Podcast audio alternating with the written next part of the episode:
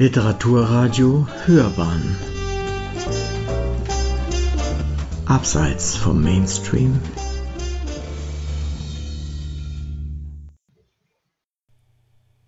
Georg Query Ein Schriftsteller im Schatten Ludwig Ganghofers von Michael Stephan. In einer kürzlich erschienenen Bibliografie zu Voralpenlandschaft und Bayerische Alpen in Erzählungen und Romanen der Jahre 1850 bis 1920 markiert der Tod Ludwig Ganghofers nicht nur das Ende des dort gewählten Zeitraumes, mit 82 Werken steht dieser damalige Erfolgsautor auch an der Spitze aller vertretenen Schriftstellerinnen und Schriftsteller. Daneben nimmt sich das Werk von Georg Query in dieser Bibliografie mit nur elf Titeln relativ bescheiden aus, wenn auch einige wichtige Werke fehlen, wie zum Beispiel seine umstrittene volkskundliche Arbeit Kraft bayerisch aus dem Jahre 1912. Um dieses Buch gab es einen Gerichtsprozess, in dem Query als angeklagter Autor und Ganghofer als Gutachter persönlich aufeinander trafen – es sollte das einzige Mal bleiben. Dass sich die literarische Produktion der beiden Schriftsteller quantitativ unterschied, lag natürlich am längeren Leben Ganghofers. Er wurde 1855 geboren, Query erst 1879, starb aber schon 1919 im Alter von nur 40 Jahren. Im literaturgeschichtlichen Rückblick von heute werden aber beide oft zusammen behandelt, so zum Beispiel in der vor kurzem publizierten Literaturgeschichte Münchens, in der sich beide ein Kapitel teilen müssen, noch zusammen mit Josef Röderer. Aus der Schulzeit von Ganghofer und Query gibt es eine kleine biografische Gemeinsamkeit. Sie besuchten beide das Gymnasium und Internat in Neuburg an der Donau. Ganghofer beschreibt die dort verbrachten Jahre von 1866 bis 1869 sehr anschaulich im ersten 1905 erschienenen Band Buch der Kindheit seiner dreibändigen Erinnerungen mit dem Titel Lebenslauf eines Optimisten.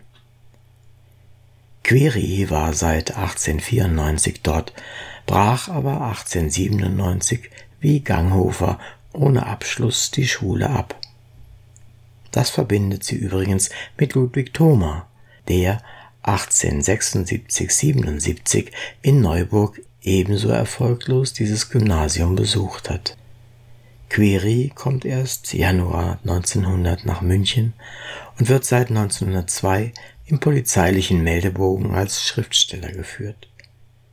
Die zahllosen dort eingetragenen Wohnungswechsel dokumentieren auch, dass Query mit seiner Schriftstellerei nie zu einem richtigen Vermögen gekommen ist.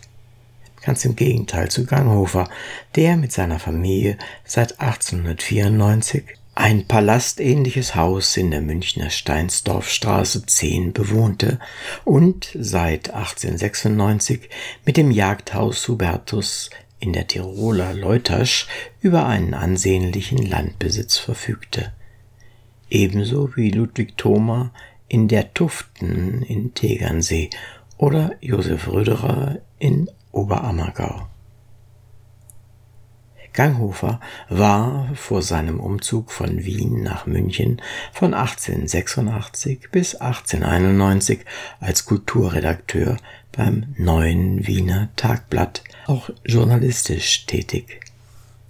Query war als Autor und Redakteur der Münchner Neuen Nachrichten sowie der Jugend im literarischen Leben Münchens präsent. Er fungierte seit 1904 als Schriftführer der Kameraderie, einer Gesellschaft zur Pflege freier Kunst, und organisierte deren Veranstaltungen und Lesungen im Künstlerhaus. Ganghofer gestaltete dagegen ganz anders und in herausgehobener Position die Münchner literarische Szene viel maßgeblicher mit, vor allem als erster Vorsitzender der Münchner Literarischen Gesellschaft von 1897 bis 1900. Ganghofer zeichnet aus, dass er einen sozialkollegialen Zug besaß und sich immer wieder für andere Autoren einsetzte, auch wenn sie ein ganz anderes Verständnis von Literatur als er hatten.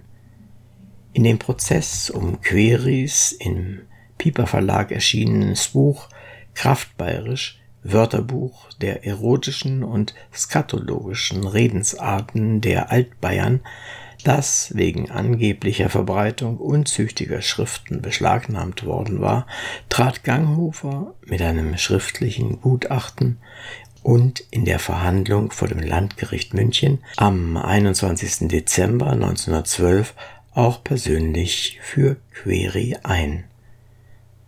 Das Gutachten beginnt mit den Worten Zitat Ich schätze Georg Query als einen überaus begabten jungen Schriftsteller, dessen künstlerische Entwicklung und literarischen Arbeiten von je mein besonderes Interesse weckten – Query, aus bayerischem Blut und bayerischem Boden herausgewachsen, ist ein eminenter und verlässlicher Kenner unseres heimatlichen Volkes, seiner Sprache, seiner Eigenart in Ernst und Humor, seines Lebens und seiner Gebräuche, seiner Sitten und Unsitten.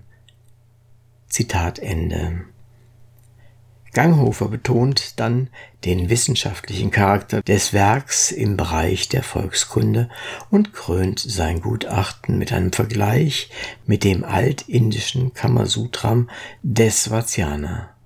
Denn Zitat, die Weisen unserer Zeit von heute sollten doch an menschlicher Einsicht, an Lebenserkenntnis und an verständiger Schätzung natürlicher Dinge nicht hinter einem Gelehrten der indischen Vergangenheit zurückstehen.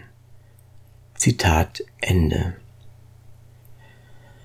Das Gutachten Ganghofers auch Ludwig Thoma und der promovierte Germanist Otto Mausner, ein Mitarbeiter der Bayerischen Akademie der Wissenschaften, bei der dort gerade im Jahr 1911 gegründeten Kommission für die Herausgabe eines bayerisch-österreichischen Wörterbuchs hatten ähnliche positive Stellungnahmen abgeliefert. Das verfehlte seine Wirkung nicht.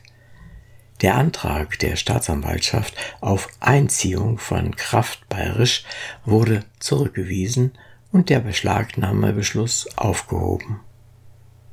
Zu Georg Querys wichtigsten Arbeiten gehört das Bayernbuch, das er 1913 zusammen mit Ludwig Thoma im Verlag Albert Langen herausgegeben hat. 100 bayerische Autoren eines Jahrtausends. So der Untertitel dieser ersten Anthologie bayerischer Literatur überhaupt wurden frei nach dem persönlichen Geschmack des Herausgebers ausgewählt und alphabetisch aneinandergereiht. Vom mittelalterlichen Minnesänger Engelhard von Adelnburg bis zum Aufklärer Andreas Zaubzer. Auch die Auswahl von zeitgenössischen Autorinnen, so ist die junge Lena Christ mit einem Kapitel aus ihrem ersten gerade erschienenen Roman Erinnerungen einer Überflüssigen vertreten und Autoren zeichnet das Buch als echte Anthologie des geistigen Bayern aus. Die Hauptaufgabe der Auswahl und Gewinnung von Autoren hatte Query übernommen, wie aus seiner zahlreich erhaltenen Korrespondenz zu erschließen ist. Auch Ludwig Ganghofer, der zu den meistgelesenen Autoren seiner Zeit gehörte, war für Query natürlich erste Wahl bei der Zusammenstellung des Bayernbuchs. Es war dabei weniger die Dankbarkeit für Ganghofers Gutachten für Queris Kraft bayerisch im Spiel, als echte Bewunderung für sein schriftstellerisches Können. Für seine Anthologie hat Query Ganghofers Erzählung Egidius Trumpf, der Urmensch, ausgewählt, die bereits 1906 in Ganghofers Erzählungsband mit dem Titel Damian Zack erschienen war. Mit dem Brief Ganghofers vom 29. August 1913 erhielt Query die Erlaubnis zum Abdruck. Zitat Und die Beantwortung Ihres Briefes habe ich im Arbeitsfuror verschwitzt. Nun hat sich Ihre neue Mahnung einen neuen Tag ausgesucht, da ich gerade mit meinem Roman Der Ochsenkrieg fertig wurde. Also, ich gebe Ihnen sehr gern die Erlaubnis, den Egidius Trumpf in Ihr Bayernwerk aufzunehmen. Zitat Ende. Ganz selbstbewusst veröffentlichte Query im Bayernbuch auch eine eigene Arbeit, die Erzählung Die Freiwillige Feuerwehr zu Polycarpszell das folgende Jahr 1914 mit dem Beginn des Ersten Weltkriegs warf alle Menschen aus ihren Bahnen. Georg Query reiste Anfang September zunächst auf eigene Faust an die Westfront und blieb dort bis November fast durchgehend. Die letzte Zeit sogar als offiziell akkreditierter Kriegsberichterstatter für das Berliner Tageblatt. Query fand an der Front sein Thema, das ihn fast bis Kriegsende nicht mehr loslassen sollte. In vielen Beiträgen für Zeitungen und Zeitschriften sowie in etlichen Kriegsbüchern, von denen das Kriegsbüchel aus dem Westen den Anfang machte, schilderte Query aus eigener Anschauung das Kriegsgeschehen und das Leben der bayerischen Soldaten. Auch Ganghofer war von 1915 bis 1917 als Kriegsberichterstatter eingesetzt. Zunächst an der Westfront, dann an der Ostfront. 1915 veröffentlicht er das Buch Reise zur deutschen Front, um das Gesicht dieser großen Zeit mit eigenen Augen zu sehen. Im selben Jahr erschien, ebenfalls in der Reihe der Ulstein Kriegsbücher, die Front im Osten. Der Schriftstellerkollege Josef Röderer ließ sich von der nationalen Euphorie nicht in dem Maße wie Query und Ganghofer anstecken. In einem Brief an Karl von Walmenich vom 24. September 1914 findet sich folgende überraschende Äußerung Röderers. Zitat bei aller Liebe für mein Vaterland Deutschland bin ich nämlich nicht fähig, mich im Dienst der patriotischen Poesie zu betätigen wie Ganghofer oder Gavia Thoma, der vorgestern noch den Kaiser anpöbelte, um ihn heute an derselben Stelle des Simplicissimus zuzujubeln. Zitat Ende. Ganghofer zog sich erst nach einer Kriegsverletzung im September 1916 erschöpft und enttäuscht zurück und distanzierte sich schließlich 1917 ganz vom Krieg. Auch bei Query fand gegen Ende des Krieges ein deutlicher Sinneswandel statt. In einem Brief an den Verleger Glasing vom 20. April 1918 heißt es, Zitat, Nachdem ich selbst 38 Monate im Westen war, stehe ich auch persönlich auf dem Standpunkt, dass alle diese Literatur des Anfangs heute eigentlich bedauerlich erscheinen muss. Ich verurteile nach meinen Erfahrungen und nach den ungeheuren Erlebnissen so vieles von unserer Kriegsliteratur, dass ich mit der Kritik auch bei mir selbst einsetzen muss. Nach dem Krieg wandten sich beide Schriftsteller wieder unverfänglicheren Themen zu. Ganghofer gab 1918 und bis 19 unter dem Titel Das Land der Bayern zwei großformatige Bände mit über 80 Farbabbildungen heraus. Im Jahr 1919 erwarb Ganghofer ein Anwesen am Adlerberg in Tegernsee und zog sich dorthin zurück. Query schrieb 1918 sein bekanntestes Theaterstück Matthäus bricht's Eis, das aber erst ein Jahr später als Singspiel mit der Musik von Heinrich Gerstetter uraufgeführt wurde nach der Novemberrevolution von 1918 erwachte bei Query im Gegensatz zu Ganghofer sein politischer Idealismus und er schloss sich kurzzeitig der Sozialdemokratie in Starnberg an. Im September 1919 erkrankte Query schwer.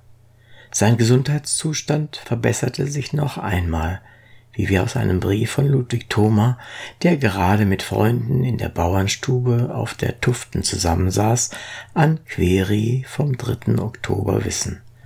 Zitat Wir reden von Ihnen und freuen uns, dass Sie bessere Nachrichten geben konnten. Es wird auch die Stund wieder schlagen, wo Sie hier herin Knödel essen. Wenn Ihre Geschichte vorbei ist, kommen Sie hierher zur Erholung. Im Matthäus war ich nochmal in Egern. Auch Ganghofer war drin und freute sich. Zitat Ende. Doch mit einem Wiedersehen mit den Schriftstellerkollegen vom Tegernsee kam es nicht mehr. Am 2. November wurde Query ins Krankenhaus links der Isar eingeliefert. Trotz eines chirurgischen Eingriffs von Professor Ferdinand Sauerbruch starb Query am 21. November 1919 im Krankenhaus. Ganghofer überlebte Query nicht lange. Am 24. Juli 1920 starb er in Tegernsee. Während Query auf dem Starnberger Friedhof an der Hanfelder Straße alleine seine letzte Ruhestätte gefunden hatte, dauerte die Freundschaft von Ganghofer und Ludwig Thoma über den Tod hinaus an. Thoma erwarb das Nachbargrab von Ganghofer auf dem Friedhof von Rottach-Egern. Seit Thomas Tod nur ein Jahr später, am 26. August 1921, liegen die Grabstätten der beiden Schriftsteller nebeneinander. Sie hörten Georg Query ein Schriftsteller im Schatten Ludwig Ganghofers von Michael Stephan. Es sprach Uwe Kulnig.